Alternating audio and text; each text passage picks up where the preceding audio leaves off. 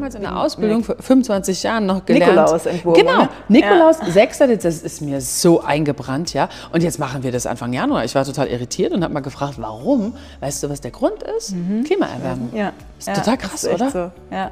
Man sagt natürlich so, die Boxenpferde, die eher ein bisschen früher oder ne, wenn die dann.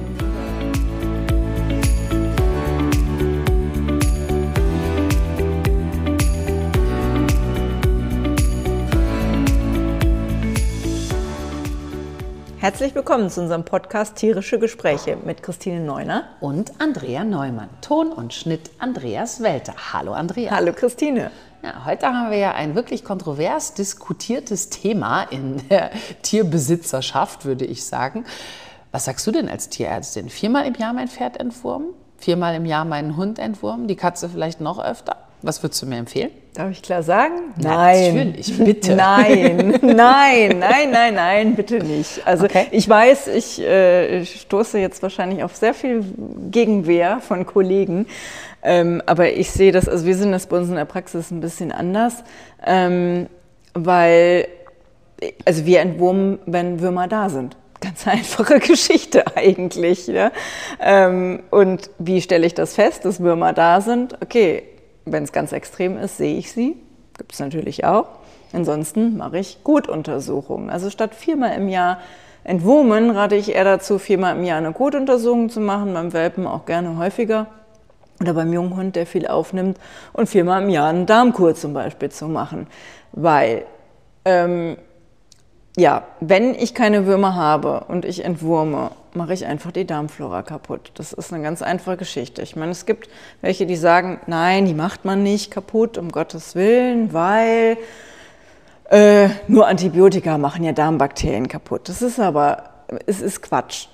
Zumal, ähm, also wir müssen uns mal überlegen, so ein Darmsystem ist unheimlich kompliziert. Also es gibt wirklich nichts umfangreicheres als die Darmflora. Du hast mehr Darmzellen, Darmbakterien als Zellen in deinem Körper, du, die Tiere. Und das ist ein ganz ausgeklügeltes System aus Bakterien, Viren, Parasiten, also Würmer, Giardien. Beim Hund gehören alle zur normalen Darmflora dazu. Äh, Einzellern, selbst Pilze, ist wirklich bei jedem Lebewesen normal dazu. Nur wenn wir ein also wenn wir jetzt Würmer im Kot finden, in so einer Kotuntersuchung zum Beispiel, dann ist das ein Zeichen, dass die halt zu viel vorhanden sind. Und das passiert immer dann, wenn wir zum Beispiel gute Darmbakterien zu wenig haben.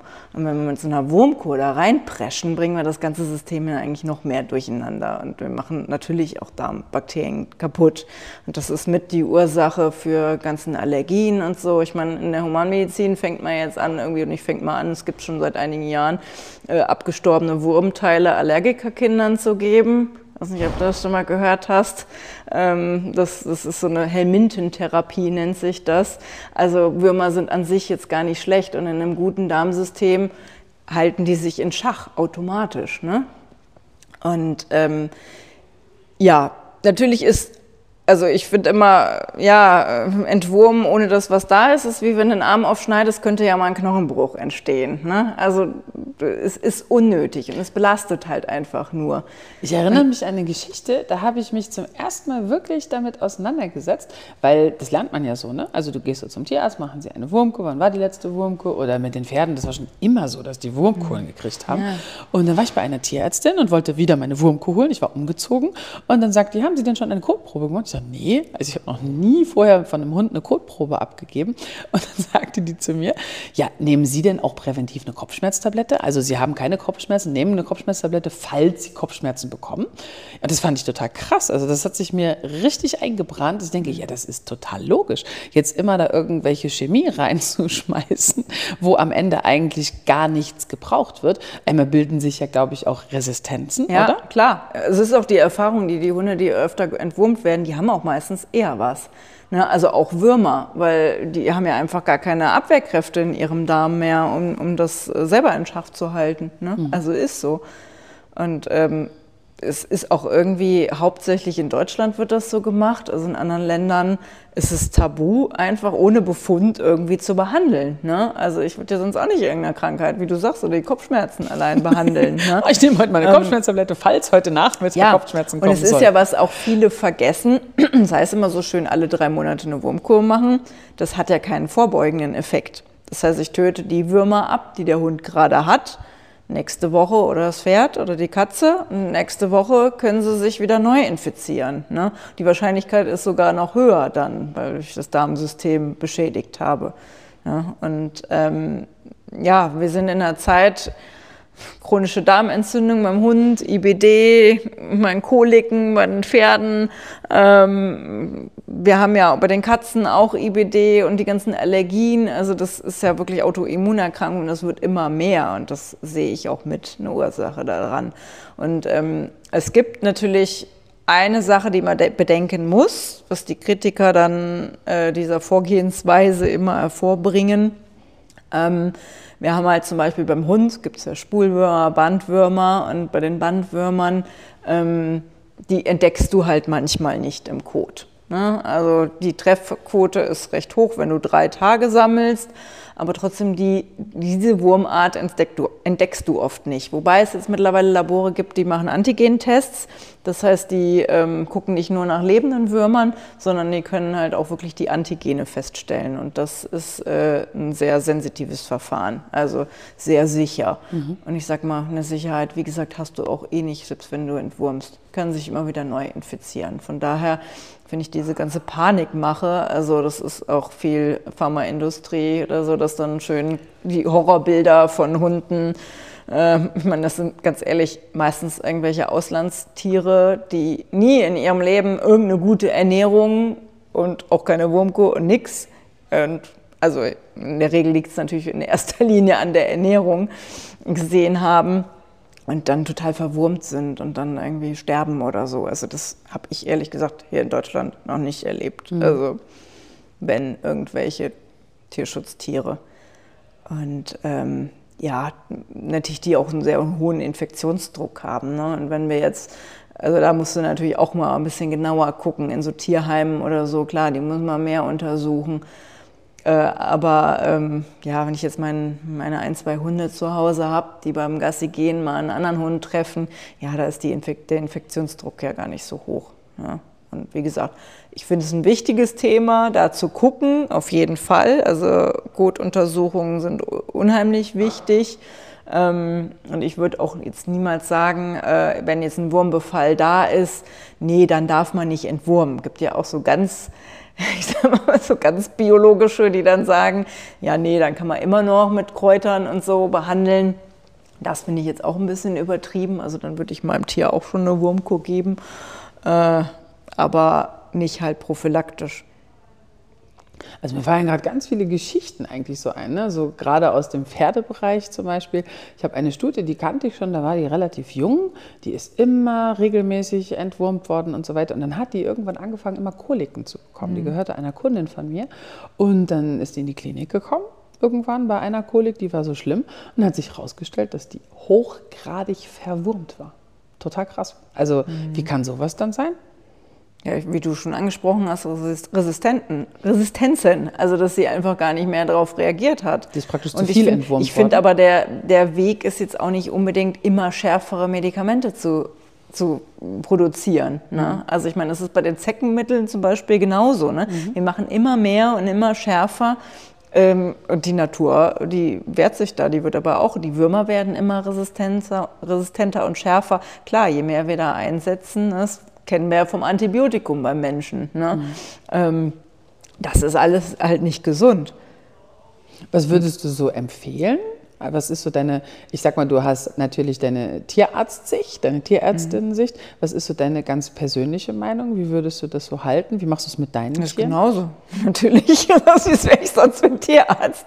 Nee, aber ähm, äh, klar, also genauso. Die werden auch, äh, also Bud und Spencer mussten einmal als Welpo entwurmt werden. Äh, seitdem nie wieder. Also die haben nie was gehabt. Und meine Katzen genauso. Also Cookie noch, die kam ja aus dem Messi-Haushalt. Die hatte auch ganz starke Würmer am Anfang. Aber seitdem niemals. Also Das ist bei Jungtieren kann das mal vorkommen, aber dann, ich mache auch vor allem, wenn man entwurmt, bin ich auch ich nicht nur, also ganz, ganz wichtig, nicht nur einfach die Wurmkur geben und dann, ja gut, das war's jetzt, weil das ist ja ein Zeichen, dass wir äh, ein Ungleichgewicht haben in der Darmflora, im, im, im Mikrobiom. Ja, ähm, weil ansonsten würde der Körper das ja selber in Schach halten können. Das heißt, da zum einen macht die Wurmkur dann nochmal alles den Darm kaputt und zum anderen habe ich ja schon den Hinweis, da ist ja was kaputt. Das heißt, da einfach mal eine Darmkur machen mal ein Probiotikum geben, mal Heilerde, mal, da gibt es ja ganz verschiedene Sachen. Ne? Es gibt ja auch ganz tolle Wildkräuter. Ne? Ja, also ich habe das Pferde, jetzt bei den Pferden zum Beispiel genau. eingesetzt. Ne? Oder der Hund kriegt auch regelmäßig äh, so, eine, so eine Wildkräuterkur, um ja. die Darmflora zu unterstützen, das Immunsystem ja sowieso zu unterstützen. Ne? Ja. Hat das Immunsystem was mit der Darmflora zu tun? Ja, klar. das Immunsystem sitzt im Darm. Ne? Ah. Also, ich habe mal gehört, dass der Darm ja auch das zweite Gehirn sein soll. Ne? Das ist bei Tieren dann bestimmt auch so. Genauso, ja. ja. Du hast eine direkte Verbindung von, von, dem, äh, von den Darmnervenzellen zu den zentralen Nervenzellen im Gehirn. Die kommunizieren miteinander und äh, das siehst du auch immer wieder. Also ich äh, kommen ja auch schon mal Menschen zu mir in die Praxis, die eine Verhaltens Beratung haben wollen oder einfach ein für Problem. oder für sich nee, für einen Hund. Für ihren Hund, ja. für ihre Katze. Nee, die einfach, ja, für Hund oder Katze, vor allem die Hunde, dass die ähm, halt sagen, irgendwie, der ist so überdreht. Der ist hyperaktiv, der hat ADHS, ne, höre ich ja ganz oft. Ähm, und dann wollen die, meistens schicken die Hundeschulen, weil sie sagen, klären, klären Sie mal die Schilddrüse ab, da könnte ein Problem sein. Und klar, da machen wir natürlich Blutuntersuchungen, klären das alles ab. Meistens ist es aber unauffällig. Und meistens ist es so, wenn man da mal so ein bisschen hinterfragt, was die denn füttern und wie und wie viel und so, ähm, dass da sehr viel zu beeinflussen ist. Also dass die wesentlich ruhiger werden, wenn man zum Beispiel helle Fleischsorten gibt, sehr rote Fleischsorten wie Wild, äh, Pferd, sollte, man, sollte man eh nicht füttern. Nein, Quatsch, aber ähm, die roten Fleischsorten, die überhitzen halt sehr stark. Und ähm, ja, dann drehen die Hunde durch und sind unruhig und nervös und, oder zu viel Eiweiß genauso. Das heißt, da kann man ganz viel auch beeinflussen. Also es ist genauso das, wie beim Menschen. Ne? Ja. Also je mehr Zucker, Kaffee, Koffein, Cola, was weiß ich, was ungesundes Zeug ja. du zu dir nimmst, desto mehr wirkt sich das ja auch auf dein ganzes System aus. Ne? Definitiv. Ne? Und das natürlich wiederum auf, auf die Darmflora. Ne? Mhm. Ne? Man weiß auch, ich habe letztens noch jetzt gelesen, dass es, ähm, haben die Studien gemacht an Mäusen, dass ähm, die Darmflora einen Einfluss auf die Motivation hat. Also ob du, äh, haben die wirklich Mäuse in Laufräder geschickt und äh, haben irgendwie die Darmflora vorher manipuliert oder mit genau die Mäuse, die Antibiotika bekommen haben, die ähm, waren dann total träge und sind dann nur halb so lang gelaufen wie die anderen. Und dass man halt auch sagt, weil es gibt ja nun auch eher so die Couch Potatoes unter den Menschen und welche, die gerne ins Fitnessstudio gehen und ähm, dass diese, diese Motivation auch mit deiner Darmflora zusammenhängt. Fand ich sehr interessant irgendwie. Spannendes ja, Thema. Ne? Oder Übergewicht zum Beispiel, mhm. weiß man auch, übergewichtige Menschen, Tiere, egal, äh, haben eine ganz andere Darmflora-Zusammensetzung als äh, Schlanke. Ja, die verstoffwechseln das natürlich anders. Und die Darmbakterien, die ähm, rufen auch nach dem, was, was sie haben möchten. Ne? Also mhm. wenn du irgendwie eine schlechte Darmflora hast, die rufen dann richtig nach Zucker und machen dir dann den Heißhunger ne, auf Süßigkeiten und Chips und sowas. Also das ist eigentlich sind wir voll fremdgesteuert. ja, das ist echt so. Das mhm. ist schon, schon eine das krasse ist Geschichte. Gewohnheitssache dann, ne? Und die ja. Gewohnheit füttert dann wieder den Darm und der Darm genau. ruft dann wieder nach der Gewohnheit, oder? Ja. Das ist ja schon sehr vielschichtig. Ja. Ne? ja. ja. Man weiß halt, dass ähm, einfach ja, die meisten Erkrankungen einfach durch eine defekte Darmflora zustande kommen. Also insbesondere Allergien, Autoimmunerkrankungen, aber auch beim, man weiß, psychische Erkrankungen beim Menschen, Schizophrenie, äh, Autismus und so, dass das einen ganz, ganz großen Einfluss hat. Und bei den Tieren ist es ja nicht anders. Mhm. Ne? Also das sehe ich auch immer wieder, diese Zusammenhänge. Und äh, die, die, die immer krank sind, die haben immer eine geschwächte Darmflora. Es wird ja zum Glück auch immer mehr untersucht, aber da sind wir ja auch noch am, völlig am Anfang. Also die Wissenschaft hat das ja doch für sich entdeckt, äh, Interesse daran zu entwickeln. Ähm, aber es ist wirklich, man, wie viel, also wie viele Milliarden Darmbakterien haben wir und noch die Virenpilze und so äh, und Würmer. Ähm, aber wie viel weiß man wirklich darüber? Weil selbst im Kot, also wenn du den Kot untersuchst, hast du ja nicht die wirkliche Darmflora, den müsstest du ja aus der Darmschleimhaut nehmen. Ne? Weil es mhm. ist ja auch nur das, was hinten rauskommt. Mhm. Macht ja keiner jetzt Biopsien, äh, um da die Darmflora zu untersuchen. Ne? Ja, Aber es ist ein ganz großes äh, Feld. Ja, da gibt es bestimmt noch viele Möglichkeiten. Auch, ja. Ne? ja. Ja. Apropos Möglichkeiten, also ich habe ja jetzt zum Beispiel einen kleinen Pferdebetrieb. Mhm. Ja, also wir haben, jetzt muss ich gerade nachdenken, ich glaube, gerade 22 Pferde auf dem Hof. Mhm. so ungefähr, ja. knapp über 20. Und ähm, wir haben uns ja entschieden, und ich bin auch sehr dankbar, dass alle Einsteller und Einstellerinnen sich darauf einlassen. Das war sozusagen ein, ein Wunsch von mir, dass wir eben nicht so, wie ich das gelernt habe, viermal im Jahr die Wurmkur geben, sondern dass wir eben auch beproben. Ne? Das ist am Anfang des Jahres, Pferde brauchen ja diese große Wurmkur, wo es dann auch um die Dasselfliegen und so weiter Klar, im Magen geht. die kannst geht, du ne? halt leider nicht testen. Ja, ne? und die, also, also die geben die Idee, da bin, da bin ja. ich auch immer dafür, dass man die im, im ja, meistens ja im Januar, je nach Betrieb, äh, ob die jetzt im Winter auf der Weide sind oder nicht. Ne? Das ist total krass. Weißt du, warum man die jetzt im Januar gibt? Ich habe damals in der Ausbildung vor 25 Jahren noch gelernt. Nikolaus entworfen. Genau, ne? Nikolaus, ja. 6. das ist mir so eingebrannt, ja. Und jetzt machen wir das Anfang Januar. Ich war total irritiert und habe mal gefragt, warum? Weißt du, was der Grund ist? Mhm. Klimaerwärmung. Ja. Ist ja, total krass, oder? So. Ja. Man sagt natürlich so die Boxenpferde, die mhm. eher ein bisschen früher mhm. oder mhm. Ne, wenn die dann im mhm. Winter in der Box sind, aber die, die immer draußen sind im Januar. Ja, das ja, fand da ich auch wirkt krass. sich das aus. Ja. Also da muss ich mich gerade noch dran gewöhnen. Naja, und äh, ansonsten machen wir im Frühjahr und im Herbst, also vorm richtigen Weideauftrieb und wenn wir die Pferde dann anfangen mit äh, Raufutter zu füttern, ähm, dann machen wir auch nochmal eine Beprobung. Ja, das heißt, jeder sammelt da seinen Apfel von seinem Pferd, das wird beschriftet, das wird untersucht nach so einem gewissen Verfahren und äh, die Pferde, die dann eine brauchen, die bekommen die dann und die, die keine brauchen, bekommen keine. Ich finde das ganz toll. Also wir haben auch natürlich Tierärzte, die das unterstützen, die das sehr befürworten, aber das ist auch nicht selbstverständlich. Ne? Es gibt auch immer mal wieder Leute, die mir sagen, das kannst du nicht machen, wenn die Pferde dann irgendwie doch ganz viel Würmer haben und so weiter. Ich finde, in, in großen Betrieben weiß ich nicht, wie kann man das umsetzen? Kann man das auch in ganz großen Betrieben umsetzen, wenn da 100 Pferde sind oder sowas? Das ist wahrscheinlich einfach eine Management-Sache und eine Sache des Wollens. Ne? Mhm. Also klar. ist schon schwierig, dann 120 Tütchen oder so. Und eigentlich brauchst du ja auch mehr. Also ja, äh, beim Pferd brauchst du eigentlich nicht nur einen Apfel, sondern mhm. ich glaube, die wollen 150, 300 Gramm, ich weiß es jetzt nicht auswendig, mhm. aber eine ganz schöne Menge mhm. wollen die haben. Mhm.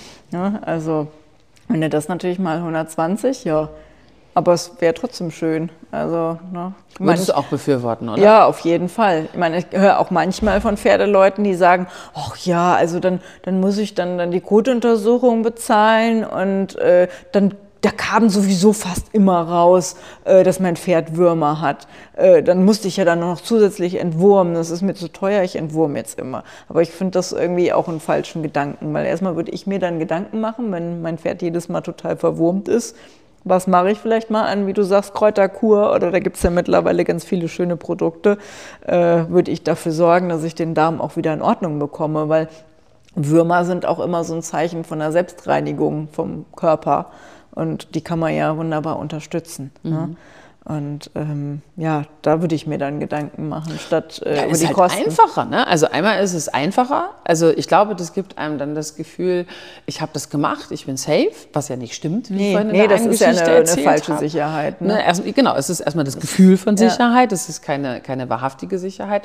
Naja, und äh, wie du sagst, ne, manche sagen dann ja, wenn ich die Kotprobe mache und muss auch noch die Wurmkur machen, das kostet ja dann noch das Doppelte und so weiter. Aber es geht dann schon, wenn ich dir vorhin genau zugehört habe, was ich natürlich getan habe, geht es ja wirklich auf Kosten der Gesundheit. Ja. Meine vielleicht auch Bequemlichkeit, oder? Ja, ja so und so Gewohnheit. Also ne? wir haben auch äh, viele gerade Neukunden, die dann so, ja, dann hätte ich ja noch gerne Wurmkur. Mhm. Und wo wir dann darüber aufklären und sagen, ähm, ja, natürlich, ich meine, die, die, die darauf bestehen, ja, die kriegen dann auch mal eine Wurmkur, ne? Also, um Gottes Willen. Aber trotzdem äh, klären wir darüber auf, ich sage mal 99 Prozent der Menschen, die sagen, ach ja, das hat mir ja noch nie jemand erzählt, mhm. sonst haben die Tierärzte immer mir das schon so in die Hand Aber gedrückt. also wie so Smarties, weißt Richtig. du, so, so in die Hand gedrückt, gehört dazu. Nee, noch viel ne? schlimmer. Ich, und die verstehen ich, das ja, ja. auch Ich habe das schon erlebt, dass mir ein schlechtes Gewissen gemacht wurde. Ich habe das von Tierärzten tatsächlich erlebt, ich nenne mal keinen Namen,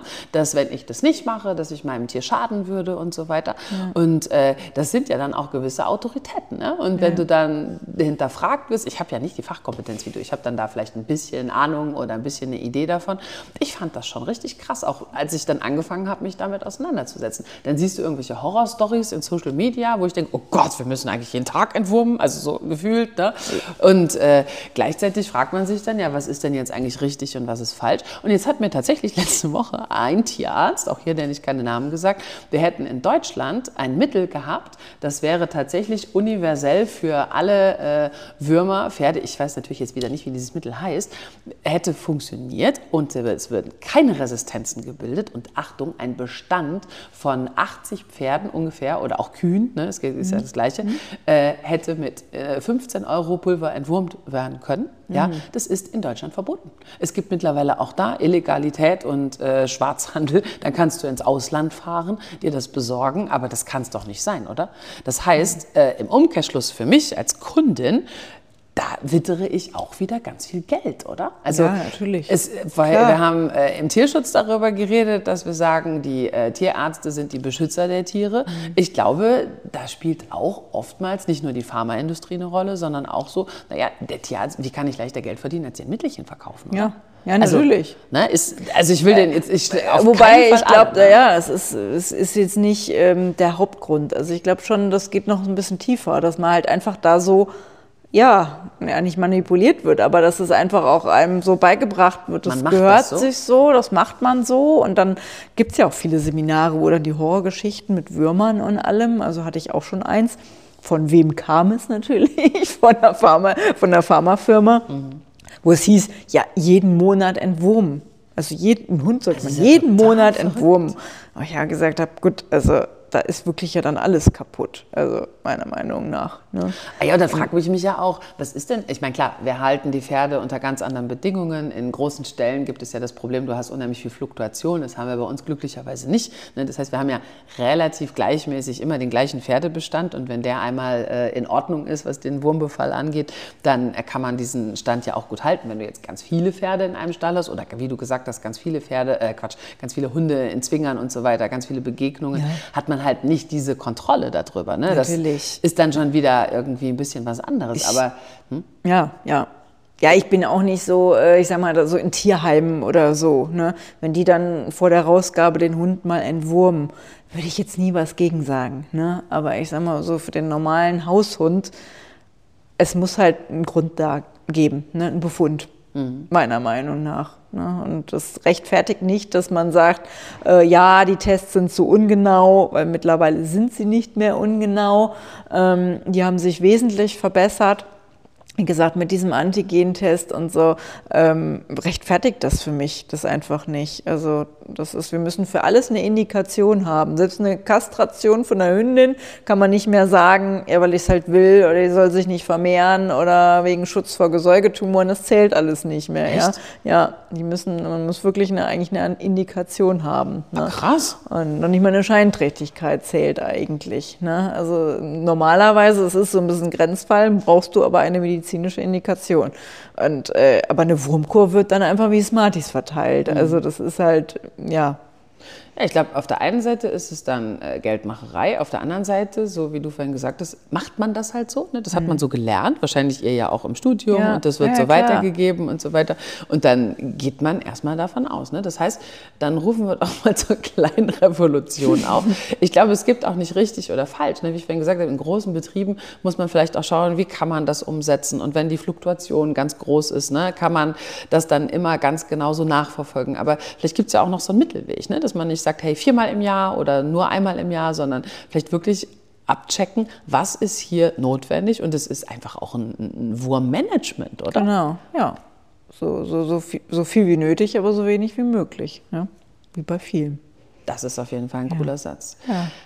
Also unser nächstes Thema passt ja eigentlich dazu. Ne? Ich habe vorhin ja gesagt, der Tierarzt hat mir ganz klar ein schlechtes Gewissen vermittelt. Ich habe da lange dran zu knacken gehabt, mache ich das jetzt richtig oder falsch. Und ich glaube, es gehört auch eine ganze Menge dazu, zu solchen Menschen dann zu sagen, nein, das habe ich verstanden, mache ich aber nicht. Ja, das stimmt. Könnte unser nächstes Thema Ja. für den nächsten Podcast sein, oder? Ja, Bist genau. du dabei? Ja, ich bin dabei. Also Nein zu Autoritäten und Kompetenzpersonen. Wir wünschen euch eine gute Zeit, äh, gutes Nachdenken. Wie handhabt ihr das eigentlich mit dem Wurmmanagement? Würde uns natürlich auch interessieren. Wir sind offen für Meinungen, haben unsere Erfahrungen. Eine ganz kleine Anekdote noch. In meinem ersten Praktikum 98 haben die Pferde mal Eicheln gefressen. Ich hatte vorher gelernt, Eicheln sind giftig wegen der Blausäure. Ja? Wir hatten die Pferde 24-7 draußen auf 40 Hektar, 20 Pferde, also das passte alles.